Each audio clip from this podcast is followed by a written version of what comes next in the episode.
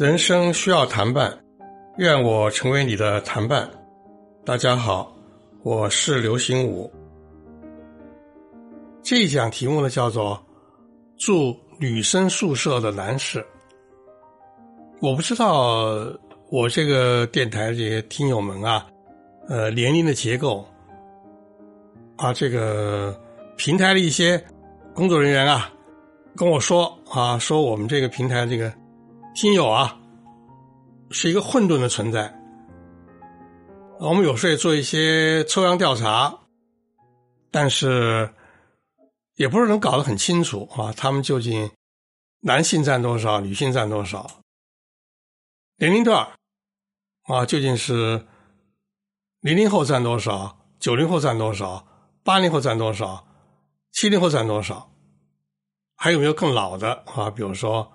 五零后、六零后的，但是呢，总体而言，他们得出的结论是以年轻人居多，以这个八零后的居多，而且很不少是九零后和零零后的小年轻。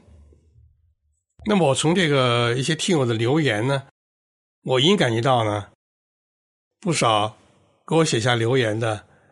好像是都比较年轻，但我想呢，也应该啊，有一些中年人，有些中年的男士。下面我讲这段故事啊，希望能够引起一些中年男子的听友的共鸣。啊，我已忘年交啊，我是一个年纪很大的人了，我今年就进入。八零后了，就所谓的耄耋老人。但是呢，我有一些啊比我年轻很多的朋友，他比我年轻很多，但可能比另外一些听友呢年龄还略大。啊，我说的这个王连娇，他是一个七零后的一个男士。啊，有一天呢，都挺晚了。突然，他给我打电话，手机联系，啊，说刘老，你能不能够将就我一下？我怎么将就你啊？说你出来一下，我现在就在你们家附近那个咖啡馆咖啡馆营业时间都比较长嘛，啊，那个时候在那儿不稀奇。说你来一下，我急着见你，啊，我心想也好吧。啊，我是一个夜猫子，晚上经常是阅读、写作、听音乐。那么，我去会一个年轻的朋友也可以啊。何况他呢，显然是为了照顾我。他说让我将就他，其实他首先将就了我。我知道他住的离我附近这个咖啡馆啊不是很近，但他都愿意啊。到这个离我近一点的地方啊，来与我见面。我去了，我就知道他一定是要跟我倾诉什么。因为有说这个同辈交也好，忘年交也好，朋友之间交往有时候啊，并不一定互相能有什么实际的帮助，或者一定就是我对你有所求，你给我一个实际帮助，比如给我一笔钱。帮我办个什么事儿，不一定是这样的，往往是啊，之所以成为朋友，就有的话不愿意跟别人说，愿意跟你说；你有的话呢，也只愿意跟他说。所以，倾诉和倾听倾诉，是真的好朋友之间的一种交往方式。啊，我去以后。他已经点好一杯卡布奇诺，我呢就只要了一杯柠檬水。我就说你怎么了？他就叹口气，说了这么句话：“听我们，你你可能一下听不懂哦。”他说什么呀？说：“哎，住女生宿舍哦。”哎，我能明白他的意思。他所说的这个女生宿舍。不是真正的机关学校那种啊女生宿舍。我知道他现在跟谁在一起生活呢？当然，一个是他的妻子，一个是他的岳母，一个是他的女儿。啊，就是他自己是一个男士，但是呢，他们那个单元啊，同一个屋顶底下住了三个女士。那么我知道前些年啊，他们生活的呢非常美满。啊，我见过他这个岳母啊，他岳母跟我年纪呢差不太多，啊，是一个非常有尊严。有文化，有教养，对他们很慈祥的那么一个知识妇女，挺好的。那妻子不消说啊，更是一个很理想的一个伴侣。生那个女儿呢，从小就聪明伶俐，打小就弹一手钢琴，弹特别棒，而且这个学习啊不用他们操心。很美满的，但是随着各自年龄的增长呢，啊，我这个万年教他也就到了这个五十岁左右了，啊，他比我小大约是三十岁的样子啊，差不多五十了。这个时候呢，跟他一起生活的三个女士呢，就都发生一些变化。什么变化？从老的往小的说，他岳母啊，他就说，倒没有老年痴呆。他说：“真要是老年痴呆的话呢，倒好办，反正我们好好伺候他就完了吧。那现在进入这个什么样的一个生命时段呢？就叫做有这个老年痴疑症。”啊，就是他老多疑。他说我也懂，从生理上来说的话呢，他应该没有大毛病，是心理问题。他原来不这样，那现在呢，成了这个样子了。一天到晚呢，跟我们合不来，啊，跟他闺女合不来，跟我合不来，跟他的这个外孙女也合不来。啊，多疑的没道理，啊，比如说，忽然他就很生气，啊，说这个怎么前些时候我买回那个银耳就都没有了呀？他是买回一大包银耳，后来不是他自己做主给大伙炖的那个银耳莲子羹分吃掉了吗？当然大家吃都很愉快啊。他还很得意啊，可是呢，忽然又觉得他的这个银耳啊不见了，他不记得他炖这个银耳莲子这件事情了，他就觉得啊，咱们得报警，咱们家丢东西了，啊，怎么劝他，他这口气也咽不下去，然后他突然又怀疑他闺女啊，对他不孝顺。怎么不孝顺啊？都是一些莫名其妙的例子。然后呢，他又怀疑他的这个外孙女啊，对他不尊重。昨天看电视，他要看一个频道，外孙女呢要看另外一个频道，没让着他。当然，外孙女可能在这做法上呢是有些问题。可是知道，他们家呀，经济上很富裕，每个屋子都有电视，啊，那个老太太住那间屋子呀，也有电视，啊，你愿意看某个频道，你就坐自己屋子里有沙发，看不就得了吗？但是呢，就觉得外孙女对他不尊重，啊，外孙女在那个厅里面那个大电视那儿。非要看某个频道，说原来这种事情呢，有一桩两桩吧，也无所谓。他最近呢厉害了，病态。明明知道啊，这老太太呢，心底还是善良的，对他们呢，还是有爱的。可是呢，就到这个地步。那今晚为什么这个他忍不住就逃出来，非把我约来呢？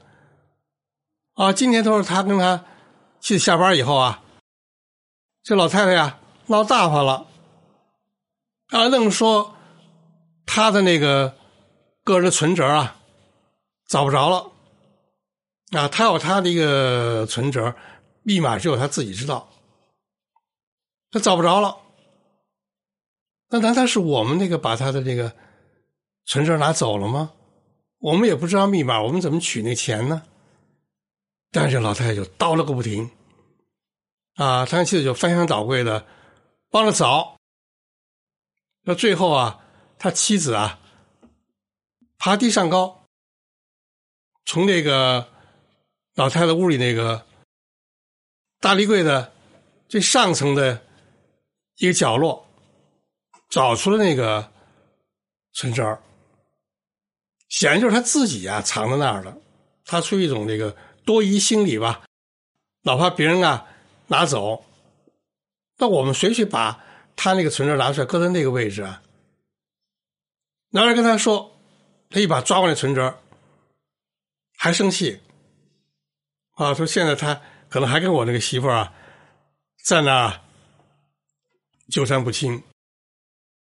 啊，说这是老太太情况啊，住一个女生宿舍嘛，老女生啊，现在就是这个状态。然后他说我媳妇儿，我的妻子啊，说她进入更年期了。原来他说我不懂什么叫更年期，现在我发现啊，妇女进入这个阶段以后呢，当然表现不一样。他说我不知道那个你老伴儿当年啊，在更年期啊是一个什么状态。我说还好，他属于那个不是很严重那种。说我这很严重了。他说那天吧，我们的卧室里面也没别的人，我想跟他亲热一下，直接把我推开，说你多大了，你还想这个？他厌恶我到这地步，原来不这样，而且吧，一会儿又说这儿疼，一会儿又说那儿坏了，一会儿。又说他晕了，一会儿自己就神经兮兮兮的，就是有自己测量血压，啊，反正只要不死啊，什么病他都有。那么陪他去看医生，检查检查去呢，也查不出大毛病。医生就说啊，他就进入更年期了，他属于这更年期反应强烈的一种类型。哎呀，他说这个真没想到。